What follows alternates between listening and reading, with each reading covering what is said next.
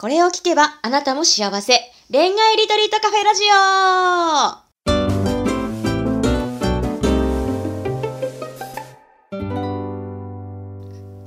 こんばんは、ラジオパーソナリティのペクです。この番組は毎回アラサー女子の様々な恋のお悩みを一瞬で解決する魔法のラジオです。それでは、オールアバウト恋愛ガイドの久野浩二さん、真の自分に目覚めるヨガ、ゼロポイントフラットヨガインストラクターのマリさん、本日もよろしくお願いします。はい、よろしくお願いします。お願いします。はい。えっ、ー、と、今日のテーマはですね、こじらせ女子にならないための注意点です。おはいはい。じゃあ、これはちょっとまず、女性側の意見としてどうですか？先に。こじらせ女子ですか。なんか、こじらせない女子っていないんじゃないですかね。え？あ、そうなんですか？うん、なんかだって付き合う人によって自分が例えば思われてればこじらせ女子にはならないけど自分が追いかけてたらやっぱりどうしても振り向いてもらいたいがために拗ねたりするだろうし無言で怒ったりするだろうし、LINE とかが返ってこないだけでもうなんかわーってなったりするだろうしってなると思うから。うんき、本気で、本気でっていうか、すごく好きになっちゃうと、こじらせない女子はいないんじゃないかなって最近は思う。うん。なんか今、今のでも、なんかお話って、ある意味、付き合っていけてる人だから、まだいい、いい感じかなって思ったんですね。うん、僕なんかほら、あの、結婚相談所とかやってると、うん、あの、婚活こじらせ女子ってすっごい多いんですよね。うん、ああ、うん、そうだから特定の、その、ほら、付き合ってる、えっ、ー、と、人がいるわけじゃなくて、だけど、もうなんか、なんだろう、もう全然、そうそうそうそう、決め、ななんとなくそっちの方のなんか意味合いかなと思ったんだけど、聞いてて。なるほどね。うん。なんか恋愛観でやる、そうそうそうそう、形のは、それはもう多分普通のお互いのね、付き合い方の中でいろいろあると思うんだけど、うん、そうそう、むしろちょっと今日、そうそう、なんか話として、なんか、そっちですね、まあ、うん、聞きたいなと思うのは、結構ほら、意外と、そう、スタート前なんだけども、ずっとこじらしちゃってるみたいな人って、うん、なんかいると思うんだけど、例えばね、あの、結婚相談所とかだと、やっぱり、うんとせっかくね、まあ、お見合いみたいな形でなったとしてもやっぱり実際会うとほらなかなかコミュニケーションうまくない男の人もいっぱいいるわけじゃないですか。うん、うん、でなんかそうするとやっぱりなんかすごい文句ばっかっていうかね、うん、まあそういうのが出ちゃうっていうか、つい、まあその人の前で言わないけど、うん、僕と本音で話してる時は、まあいろいろ出たりとかするじゃないですか。うん。で、でも、あの、じゃあもうちょっとこう、こういう人もいいんじゃないのって、いや、でもそこは妥協できできないとか、多分そういうのって、こういろいろあると思うんですけど、例えば女性側の立場で考えると、どうどうなんだろう？どどこまで例えば、まあ、これも年齢によると思うんだけど特にマリちゃんとかこうアラフォー世代でいくとどうどこどこで妥協じゃないけど何がこうあれになっちゃうんだろう。その 自分の中でこう線引きしなきゃいけないっていうかそのそうならないために。なんだろうな。なんか女性と喋ってると思うんですけど、うんうん、なんか自分をこうなんだろう女性としての価値が、うん、えこの人と？ってなると下がる。テンションが下がる男性と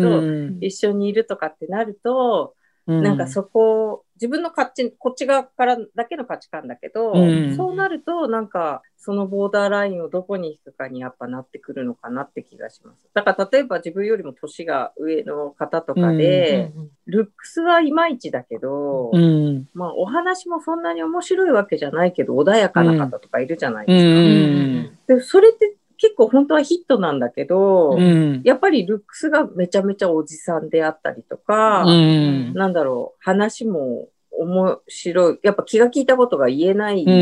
わけですから、うん、そこだけをフォーカスしちゃうと、穏やかが無視されちゃうんですよね。うん、だからなんかそこのところで穏やかを見れるようになると、多分こじらせないんですよ。なんかわかります？わ、うん、かるわかるよ。わかるけど。うん、でもみんなその前の段階でね、ダメな、ダメにしちゃうからね。うん、そう、ルックスと、あと話題性と連れてってくれるお店っていうところで、うん、なんかそのボーダーラインを引いてるんじゃないかなっていうのはすごくそれはもう30代40代の女性は感じますね。もちろん自分もわかるけど、いきなりなんか汚い焼き鳥屋とか連れてかれたら、やっぱえってなるのはすごいわかるけど、うん、そしたら最初がもしちょっと汚い焼き鳥屋さんだったら、本当はこういうお店が好きなんですよねとか、自分でもうこうネットで見せるとかね。こういうインターネット、こういうお店今度いかがですかって言った時の反応で頑張っていこうかなってなってくれる人だったらプラスだしとか。うん。LINE が、うん、みんなでもこの3つだと思いますよ。ルックスとか、連れてくお店とお話と。ペクちゃんはどうなの？アラサー世代としては。うん、えー、こだわこだわりじゃないけどなんかこう譲れないところとかもねまあいろいろそれが重なってってずっと重なるといわゆるこじらせって言われちゃうわけだね。うんうんそうですね。私はえこれ言ったらドン引きだと思いますけど 収入とあと、うん、優しい人であれば別に。うんえ、ルックスとかは？あんまり、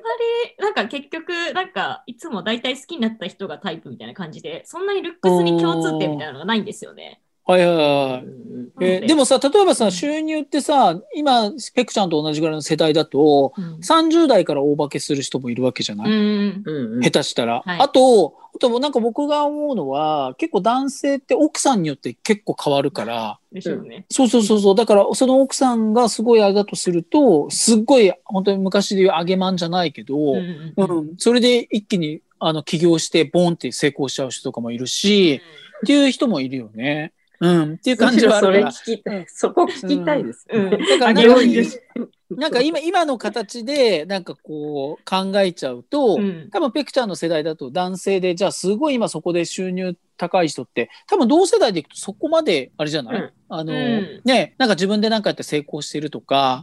うん、なんかそういう人以外で、サラリーマンで言ったらある程度もう、なんとなく見,、えるもんね。うん、まあそうですね。あ、なんか稼ぎそうな人。